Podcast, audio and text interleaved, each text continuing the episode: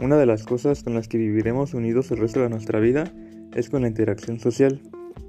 Desafortunadamente, tenemos que convivir con otras personas todo el tiempo.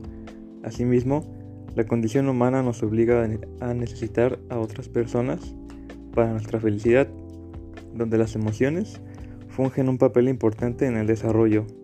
O bueno, eso es lo que la mayoría de personas piensa. Pero ¿hasta dónde es verdad? Hola, ¿qué tal? Soy Marco Rivera, estudiante de Pedagogía de cuarto cuatrimestre. Esto es Habilidades Socioemocionales en la Educación, una necesidad o una materia de relleno. Bienvenidos.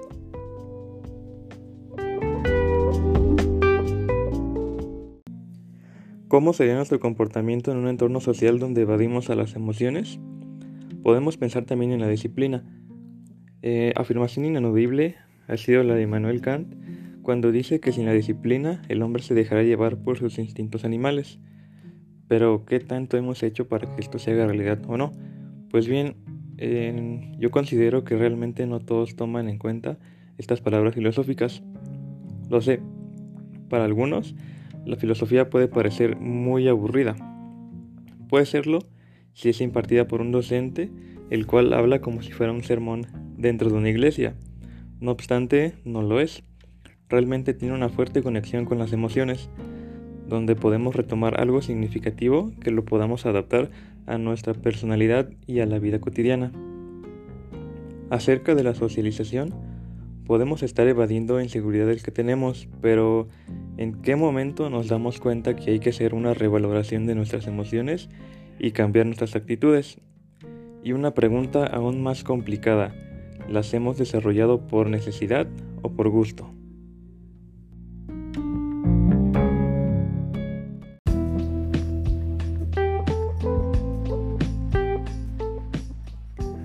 Habiendo entrado en contexto, podemos comenzar a responder tantas preguntas. Las habilidades socioemocionales realmente sí tienen una función muy relevante.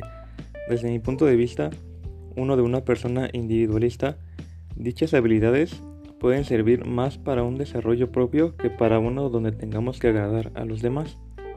Asimismo, son totalmente necesario el tomar en cuenta.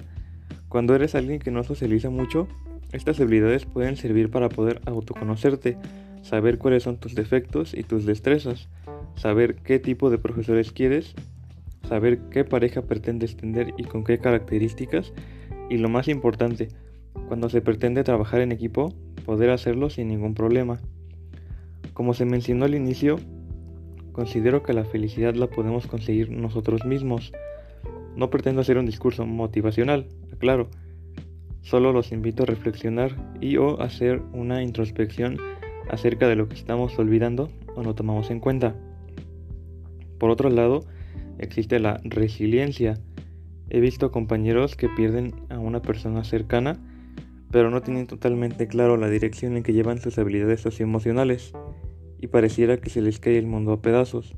No obstante, no soy una, una persona fría pero yo tomo bastante en cuenta este aspecto debido a que de antemano sé que el vivir en la tristeza y el estrés trae muchos otros problemas de salud y sobre todo y más importante, ante la situación actual puede provocar la pérdida de muchos familiares cercanos, donde debemos trabajar de manera urgente nuestras emociones y fortalezas para no estar en una situación de poca resiliencia.